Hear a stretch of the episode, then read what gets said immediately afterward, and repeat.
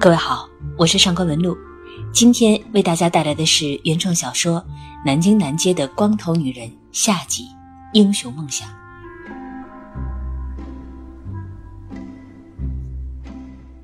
王家小学的小学生们常去的一家小卖部，在南京南街四十号，而令所有学生心有余悸的南京南街四十二号的凶宅，就在近三十米的地方。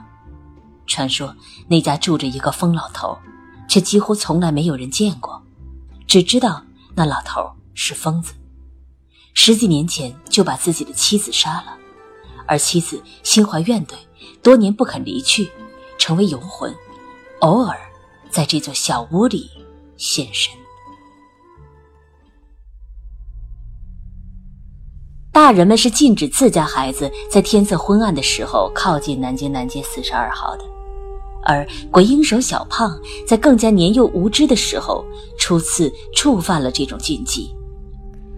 据鬼影手小胖回忆初次见到女人鬼魂的情形，当时他跟那个鬼魂只有一扇玻璃门的距离。小胖对着女人惨白的面容，感觉自己被死死盯着，双方僵持了一会儿，最终还是小胖倒下了。因腿软而倒下的小胖没能自己站起来，最终还是被别的同学看见，叫了他爸妈把他抬回家的。他爸妈赶到的时候，小胖倒在地上，手指着门内，结果他爸妈往玻璃门里一瞅，什么也没看见，当即认定孩子是遭了什么不干净的东西，赶紧找了黄大姑做法。小胖，你不是有护身符吗？此时的阿飞站在墙角，像是战败的将军。洗澡，洗澡泡泡坏了。小胖白胖的鬼影手开始哆嗦，阿飞却揪着他的领子，从他衣服里拎起了那只黄色的护身符。小胖趴在窗口，勤勤。阿飞几个人盯着小胖的后背，汗津津的湿了大片。琴琴恐惧的忘记分泌口水，嗓子干的仿佛西北的旱地。似这般花花草草，随人愿。光头女人在玻璃门前显出了身影。他们没听明白这一嗓子具体唱的什么。但恍惚觉得在收音机里听过这样的东西。三楼的单身老汉天天窝在门口的藤椅里听，跟着咿咿呀呀，好像牙疼。这一时让他们紧绷的神经松弛了下来。阿飞和琴琴探出了头，曲声愈发近了。只见女人扶着老人坐在床边，地上放着一盆水。女人的手在水里搅了搅，试了试水温，拖着那只枯瘦的脚，细致的洗起来。阿飞掏了掏耳朵，一屁股坐到了地上。孩子就是干脆，琴琴抱着自己的腿，没参与进他们的圆圈布局。他们没等来一出好戏，等来了夕阳。鬼呀！离玻璃门最近的小胖脸色满头大汗，他正对着玻璃门，瞬间见一个人影窜出来，粉白的脸皮儿。阿飞也有点怕了，你说清楚，这，这就是我去年见着的。小胖捂住了自己的脸，似这般花花草草随人恋。又是咿咿呀呀的牙疼声，阿飞勉力揪起坐在地上缩成一团的小胖。只见光头女人穿着戏服，粉白的脸皮儿，苍老中带着一丝娇媚。她唱道：“生生死死随人愿，便酸酸楚楚无人怨。”琴琴听不懂。勉强听出了“生生死死”四个字，知道讲的不是什么快乐事。那绰绰的袖子影，在透明玻璃门前晃，女人咿咿呀呀，像牙疼。那牙是有多疼？小孩子们都看得发愣，感觉这个女人快要疼哭了。大一点以后，琴琴才知道那是昆曲《牡丹亭》里的唱段，而唱的大概是对那个时代不自由的怨。琴琴感觉空气似乎变了，仿佛此时最适宜的就是沉默。但阿飞好像很害怕这种沉默，他转过身，向一个身形孱弱的小男孩逼近。张思远，你妈脚臭吗？阿飞露出他那一贯具有极强侵略性的表情。男孩羞红了脸，阿飞依然不依不饶。臭不臭你不知道吗？全班不是就你一个人给你妈洗脚了吗？男孩张了张嘴，却什么声音都没发出来。阿飞却松了手。阿飞要的根本不是答案，他只是此时不知道说什么。那牙疼的声音好像传染了他似的，他的恶作剧兴致全无。他拨开面前的几个人，快步往回走着。小胖把账本扔给琴琴，几个人做鸟兽散了。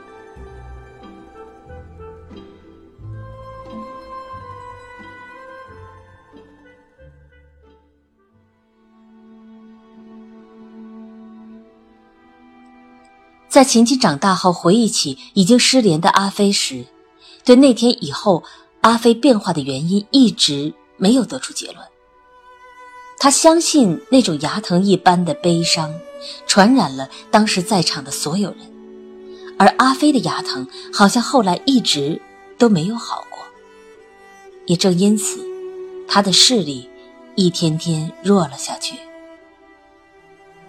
筒子楼新搬来的光明市场李老板家的儿子李达，是筒子楼势力重新洗牌。李老板是改革开放硕果的第一批见证者。他常年往返于中国与俄罗斯之间，倒卖皮夹克，终于在光明市场和南二市场都扩张了一定的势力范围。后来，浙江人的中国制造浩浩荡荡闯入了全国市场，光明市场不复存在。李老板他们卖了房子，搬到筒子楼里。不过，瘦死的骆驼比马大，李达。还是能穿着最时髦的衣服，在一众灰头土脸的孩子中，成为鸡群中的鹤。而且很快，凭着胆大、心细、手黑三项素质，李达一举跃上了筒子楼老大的王座。琴琴接到了某天下午在三号楼楼下排队摸阿飞耳朵的邀请，与其说是邀请，不如说是命令。一次，两毛钱。而那天下午，琴琴如自己所愿那样发烧了。琴琴昏昏沉沉的睡了一夜，第二天早上醒来的时候，听说阿飞把自己的耳朵和脸剪开了。据住在阿飞家隔壁的老屠户回忆，他从前杀了三十多年的猪，都从来没有听过那么凄惨的叫声。琴琴最后一次见到阿飞的时候，他的耳朵和脸分开了，但是留下了触目惊心的两道疤。全新的阿飞并没有和琴琴他们一起开学，升入新的年级，而是搬家了。新一任的老大李达既不屑于欺负琴琴，也不屑于与琴琴为伍，所以琴琴在阿飞走后反而很无聊。夜色越来越长，无聊的琴琴很多时候都会在南京南街四十二号听女人唱戏。琴琴总是听着听着就靠着玻璃门睡着了。其中有半个秋天，跟女人在一起，他都梦见了自己的母亲。她还是和琴琴最后一次见她时一样漂亮。女人自豪地跟他说。三十年前，他唱《牡丹亭》主角，演大户人家小姐，风头一时无两。后来被人嫉妒，被迫剃了头。再大一点秦秦已经从四分五裂的班级女生群体中看到了，嫉妒是一种很可怕的东西。此时，他看光头女人的眼光里，就添了几分同情，同时。也多了几分敬仰。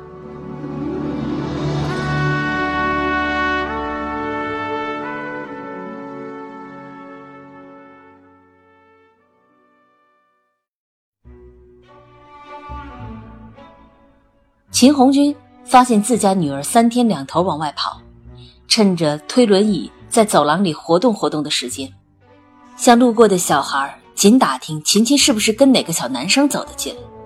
当得知秦琴是和光头女人混在了一起之后，秦红军脸色一沉。听说你跟那个疯婆娘天天待在一块儿。秦琴站在走廊里，正要往家里走，被坐在门口的秦红军镇住了。什么玩意儿？琴琴莫名其妙。光头卖雪糕那个，你给我离他远点他是疯子吗？他精着呢。就是你们听的那个戏吗？他以前是演主角的，相当于大明星呢。年轻时候被人给害了，头发才长不出来了。琴琴焦急的争辩着：“什么主角？他是不是跟你说他唱什么《牡丹亭》？一个南蛮子又疯又傻。”秦红军不屑多说，无奈的摇摇头。总之，你别跟他混一块。你是不是也想变傻子？鬼影手小胖他妈站在自家门口，拿着蒲扇，笑得前仰后合。琴琴，你是不是想领大明星回家给你当后妈呢？呸！秦红军一听这话，一把将琴琴拽回来，搁在自己腿上。秦红军举起手说：“你给我保证，以后不跟他混一块了，要不我打死你！”秦琴从小就吃软不吃硬，这时候。纯粹是为了忤逆而忤逆，秦秦说：“我不保证。”秦红军一把怒火上了头，旁若无人的揍起秦秦来。秦秦一边哭着一边想：打屁股说明自己的身份还是儿童，什么时候他能脱离这个可悲的年纪呢？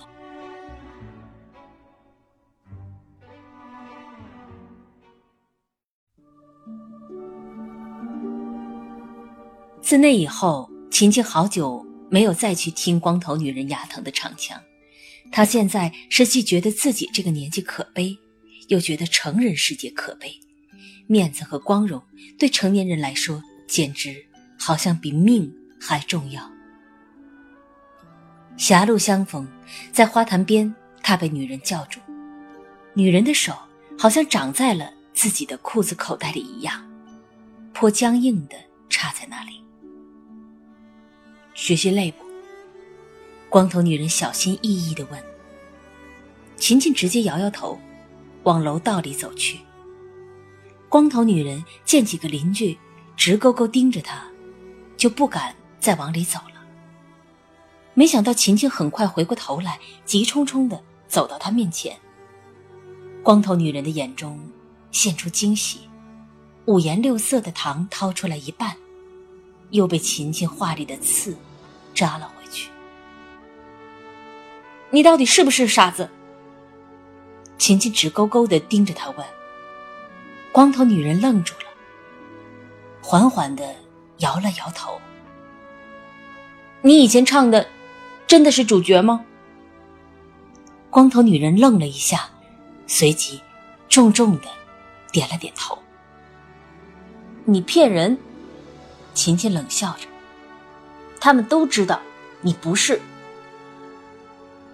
女人愣在原地看着琴琴的背影，眼里有什么东西一点点暗淡下来。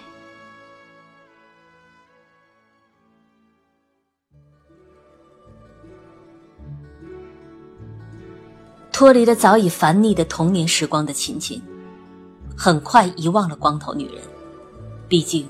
冰淇淋和男生才是他这个年龄的兴趣点。童年是一记响亮的耳光。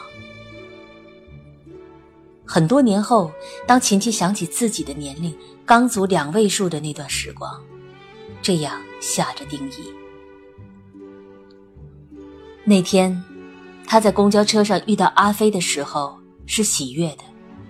小时候的朋友，基本上都失联了。阿飞是那种窘迫而不将窘迫写在脸上的人，他一直都是这样，话还是很少。你在哪儿下？琴琴客套的问。人民公园，阿飞答。两人一路无话。琴琴，阿飞在人民公园的前一站突然叫了他一声。你记得在我们小时候卖雪糕的那个女的吗？光头那个。琴琴愣了一下，点点头。前几天我在电视上看到了，她当时唱的那个。阿飞显得很激动，叫《牡丹亭》，是吗？原来叫《牡丹亭》。秦琴装作很惊讶的样子，尽管他好多年前就已经知道了。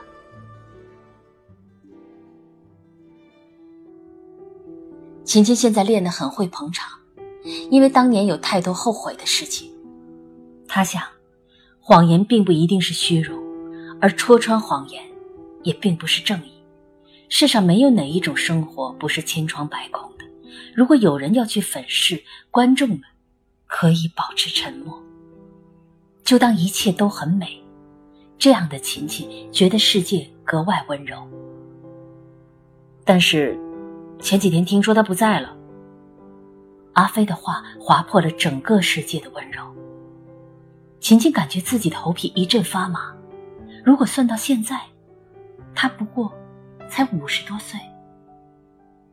阿飞很快到站了，下车前对琴琴腼腆的笑了笑，将帽子拉低了些。当然，越长大越自卑，人只有在很短的一段时间内是不知天高地厚的。二零一零年，南京南街四十二号终于迎来了拆迁，躺在家里的秦红军。比琴琴知道的多。据说光头女人是最后一个搬出拆迁房的。那时候，南京南街那片儿已经停了电，女人天天点蜡烛。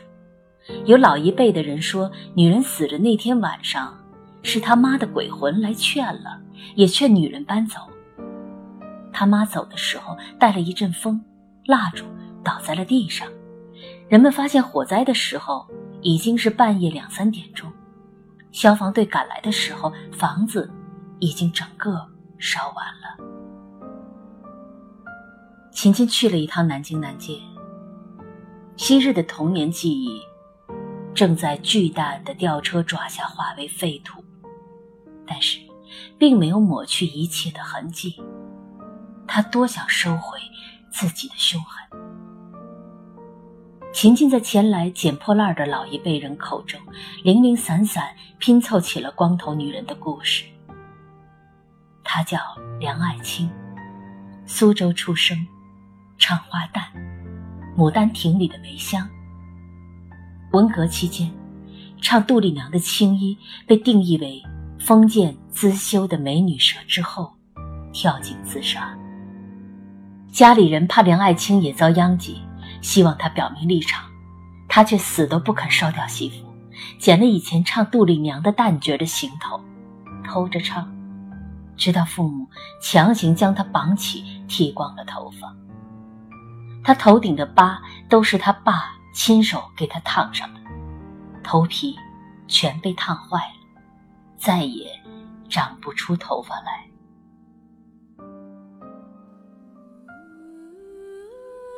一九六六到一九七六，总算度过了可怕的十年。